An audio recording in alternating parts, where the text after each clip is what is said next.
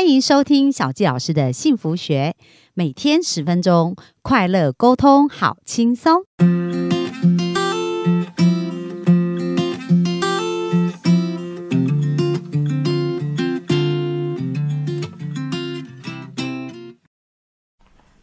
欢迎收听小纪老师的幸福学，很开心又在空中跟大家见面。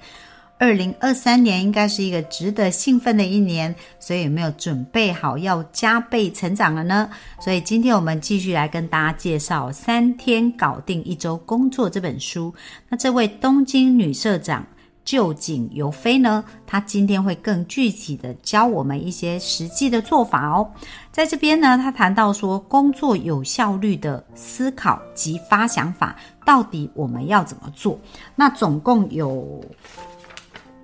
八点来跟大家分享。那第一个部分呢，就是谈到思考十五分钟就停止哦，因为超过这个时间其实就是浪费时间。那很多时候我们会觉得说，诶，我要花一段蛮长的时间来做我的工作。可是大家有没有发现，其实，在十五分钟之内，我们是最容易专注的。如果我们给自己太长的时间呢，反而这个时间呢是很难达到它的效益。这个小教老师就非常有感呐，因为以前我常常在准备一些。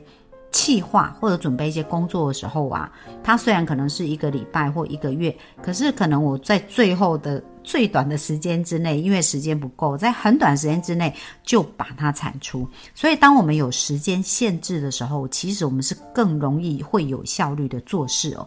所以这边有特别提到十五分钟的思考法。那到底如何用十五分钟来思考呢？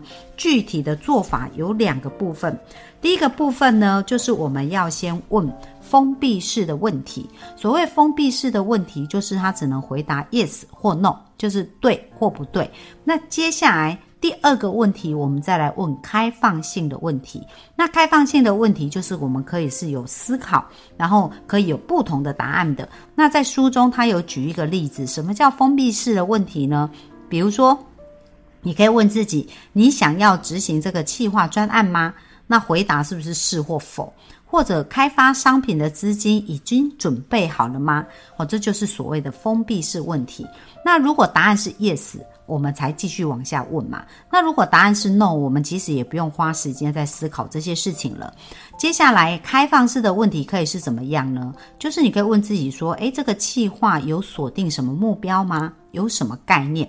哦，所以如果我们决定要执行这个计划，我们就开始来想这个计划的目标跟概念。所以这就是一个开放，你要想答案的。那开发商品的初期费用是多少呢？广告宣传费用大概多少？哦，这也是没有标准答案嘛，是需要经过思考。那营运资金该如何呢？所以有没有发现，我们先问封闭式的问题，接下来问开放式的问题，而这两个问题的回答是在十五分钟以内让它完成。那当我们有这个时间的一个。时间的限缩的时候，其实我们的效率就会增加哦。所以呢，作者呢在书中他谈到整理过以后啊，就变成这以下的过程：第一个，立刻对封闭式问题回答出 yes 或 no；第二个，以十五分钟为限。对开放式的问题提出自己的意见，所以如果大家可以学习操练反复的思考，在十五分钟之内去问自己问题，然后给自己答案。好，先问封闭式的问题，再问开放性的问题。比如说，像很多人如果转换在感情上，就是可以问自己说：那我要跟这个人交往吗？那就是要或不要嘛。那答案如果不要，当然也不用再问下去了。那如果是要，就可以问说：那如果是这样，我要怎么认识他？怎么开始？或者我们交往的品质是？要怎么样？哦，所以这个就是后续就有开放性的问题，那开放性的问题就会产生行动方案。所以有没有发现，在十五分钟之内给自己一个定时间开始练习？好，这是一个非常棒的一个做法。那接下来他讲到第二个，就是呢很重要的凡。就是不是凡事追求完美，因为很多人呐，他没有办法行动，就是因为他在脑中一直要推敲出完美的做法。可是我们常常听到一句话：你不是因为很厉害才开始，而是因为你开始了，才很厉害。所以很多时候呢，如果我们要想象到完美，那是不可能的，因为你不知道在做的过程当中会遇到什么事。那这一个作者呢，他曾经讲到说，诶，他以前也是一个拘泥小事、没有万事俱全、绝不行动的懒惰鬼。那很多人会觉得自己是懒惰鬼，其实就是觉得，诶，因为我还没想清楚啊，可能这个计划还不够完美啊，然后东推敲西推敲，然后就会在原地打转了，所以他的时间就会变慢。那他以前也是这样。那后来他怎么变成一个贯彻到底的行动者呢？那他就告诉大家有两个诀窍，我们可以来用。第一个，他就告诉自己说，有以下的观点：就现在如果不开始，岂不是就放弃了机会了吗？那另外一个问题就告诉自己说，就是因为那时候不行动，所以才会让机会从眼前溜走。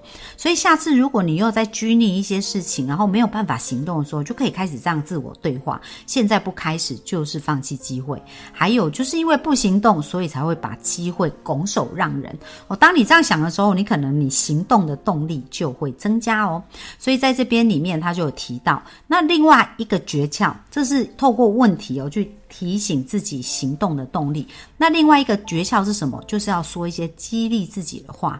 因为刚刚讲到，很多人要求完美，就是因为怕挫折，然后怕有失败的连结嘛。那你要鼓励自己，激励自己，让自己推一把自己哦。你可以大声的高呼三遍，说：“我也可以做得到，做得到，做得到，做得到。”哦，你可以对着镜子。我记得我的好朋友啊，就是《好女人情场攻略》的主持人陆队长，他里面他就有谈到说。他有一次来参加我们来被我们专访的时候，他就讲到说，他以前曾经在银行工作，那他其实是非常讨厌银行的这个每天要去面对银行的工作，然后他业务能力也是从零哦开始，因为他进去是理专嘛，所以就经常要卖产品给他的客户，然后他他之前就试用期三个月，后来几乎要被。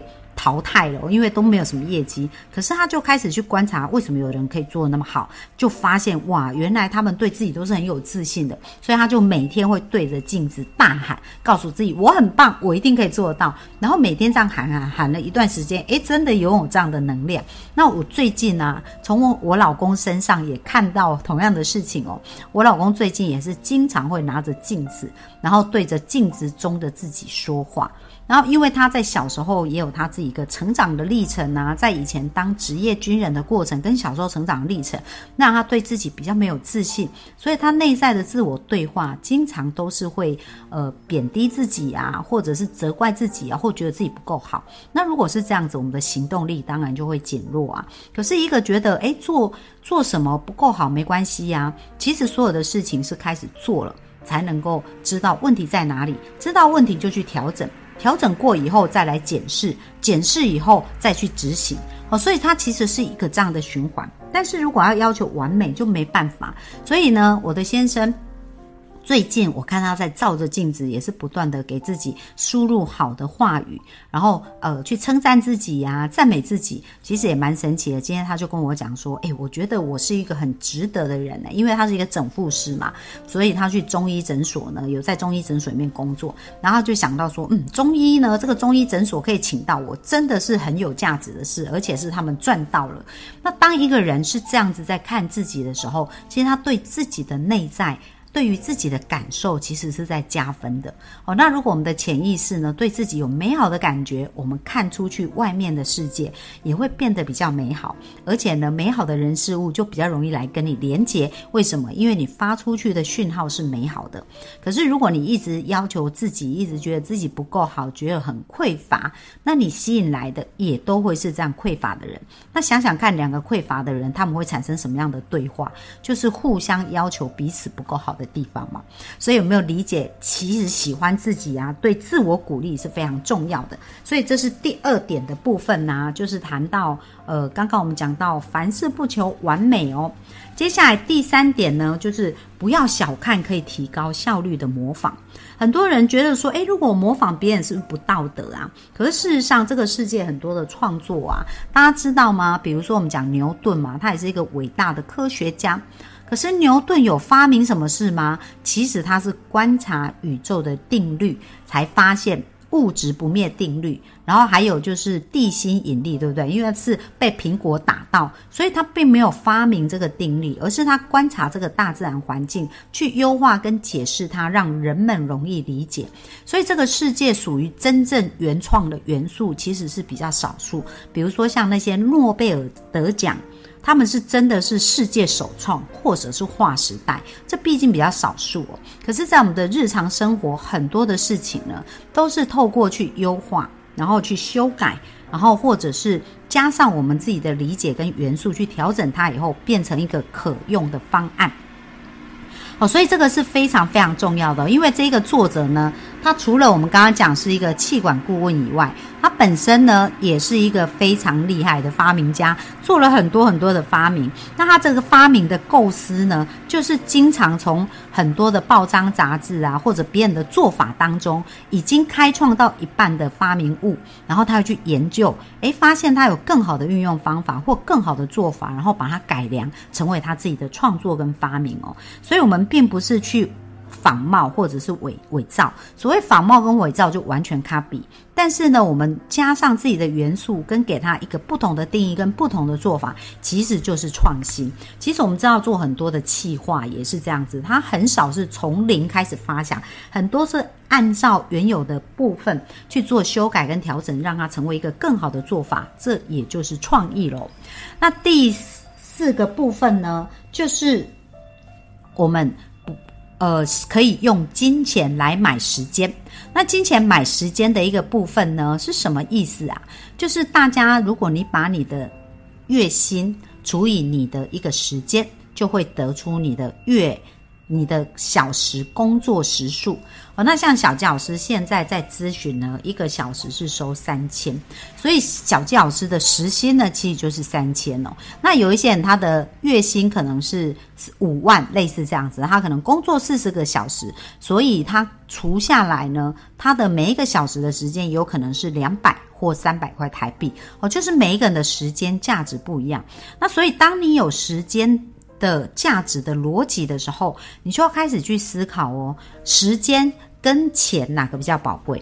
我们知道钱没有了可以再赚，但是时间没有，它是赚不回来。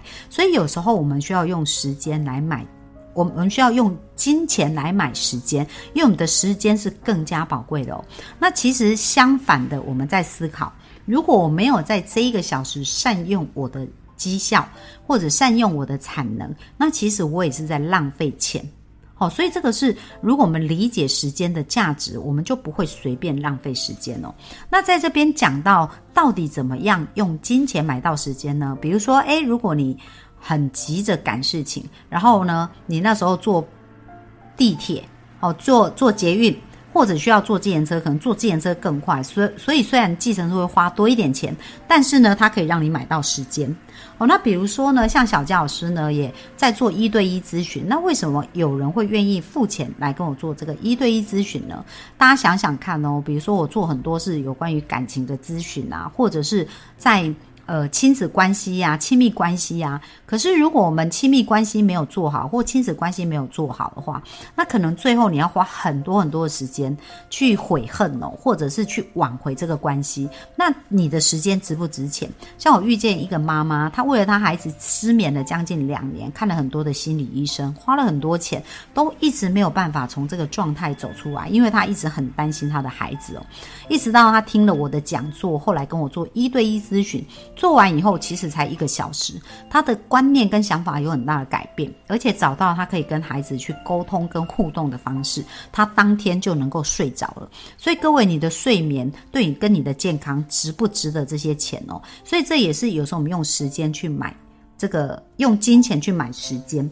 那像小杰老师也有在办吸引理想伴侣工作坊，因为过去我花了十五年才去。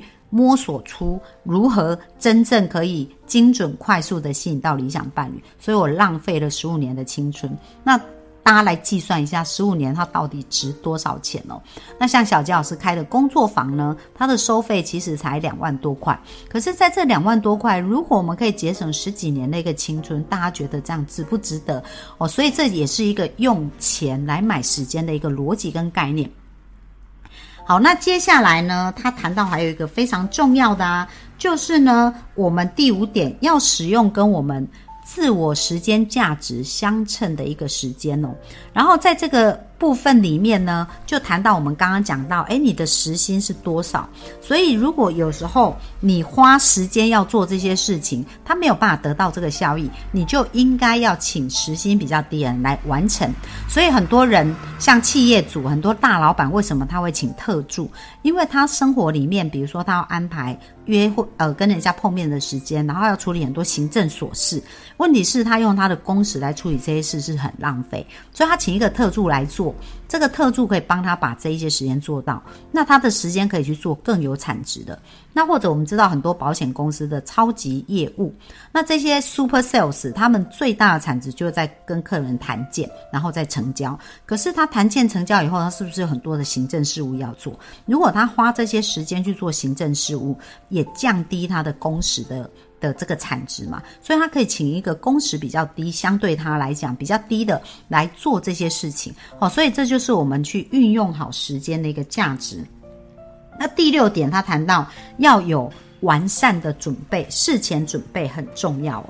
因为呢，如果我们完善事前准备，我们就可以提高时间的密度。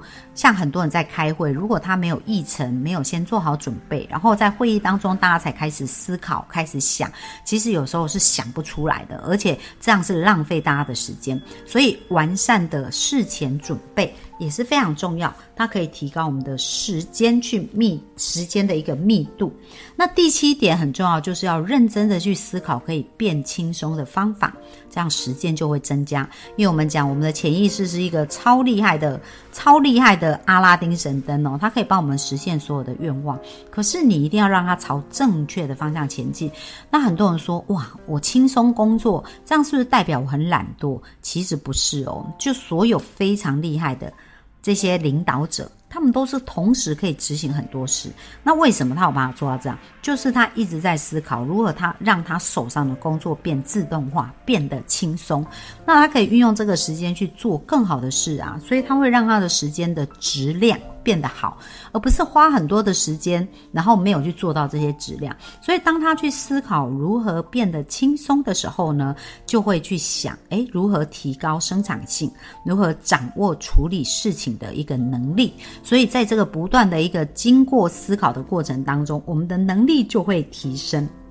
哦，那我们也可以在我们的工作上面事半功倍。哦，所以这个是时间达人会经常去思考要如何变得更加的轻松。而最后第八点呢？非常非常重要，就是只要去做，你就会充满活力。因为当你一直思考没有做的时候啊，我们对自己的评价、对自己的感受就会变差。就是像很多人说的，诶我是不是很懒惰啊？然后我是不是拖延啊？呃，但是。当我们开始行动的时候，其实我们的潜意识、我们的头脑就会被启动。我们在行动的时候，就开始会有很多的思考，然后开始很多的灵感。所以呢，以上的八点跟大家分享，让大家可以成为一个有效率去使用时间的一个达人哦。希望对大家有帮助。那明天我们就继续在线上来学习有效的时间管理。拜拜。